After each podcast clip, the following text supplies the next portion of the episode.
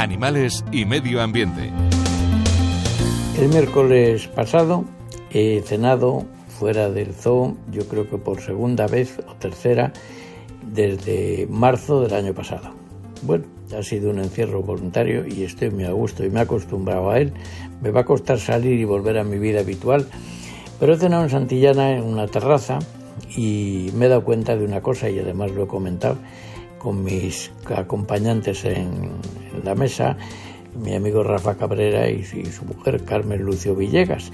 Y estábamos allí tranquilamente y en eso ha llegado un animal de visita, un animal, un insecto inconfundible, un Lucanus cervus, un ciervo volante. Pero ese ciervo de ahí en muchos tamaños y medidas. Hay quien ha comido poco, se queda pequeñín, quien es mediano y quien es muy grande. Este era un ejemplar precioso y grandísimo. Estuvo volando allí como un helicóptero por alrededor de nuestra mesa y se posó en una cortina, se cayó, se y dije, bueno, este me lo llevo yo a mi casita y mañana le hago un vídeo y les cuento a las personas cómo es este animal y lo que pasa. El ciervo volante es de los pocos coleópteros que sigue habiendo y que son muy visibles, porque la, su larva se, eh, se cría, engorda y crece, come y muda dentro de un tocón de un árbol viejo. Y eso sigue habiéndolo.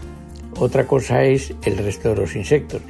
Y anoche estuvimos hablando, bueno, anoche me refiero al día de la cena, con Rafa y decía, bueno, es que no se ven mariposas. Digo, no, no se ven mariposas. Fíjate, estamos en una terraza en las afueras de Santillana, con unas luces de vapor de mercurio de mucha intensidad, que tenían que atraer mosquitos, mariposas nocturnas, noctuidos. Hace buena temperatura, la noche está oscura, tenían que estar volando. No vimos un solo insecto que viniese a las luces, ni uno. Salimos a la calle después de cenar, a la calle de Santillana, y miré las luces, digo, ¿ves? No ves un insecto. Prácticamente las mariposas nocturnas están desapareciendo. Las diurnas también bastante.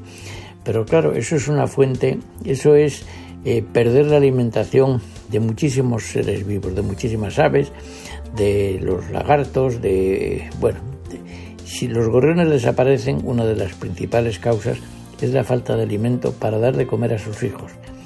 He sacado yo este año, he tenido en la ventana con unos comederos que he puesto para pájaros y he puesto gusanos de la harina y enseguida ha venido un gorrión que tiene una cajita que la veo yo desde donde estoy sentado viendo la tele, para la he puesto estratégicamente enfrente de la ventana y han criado allí. Les he puesto de comer cuando ya tenían hijos. ¿Y qué ha pasado? Que al final solo ha salido un hijo de la nidada. ¿Por qué? Porque no encuentran insectos para darles de comer. Lo normal es que hubiese sacado cuatro o cinco. Entonces ha sacado uno que ya le he visto crecer, le he visto asomar la cabecita y le he visto volar.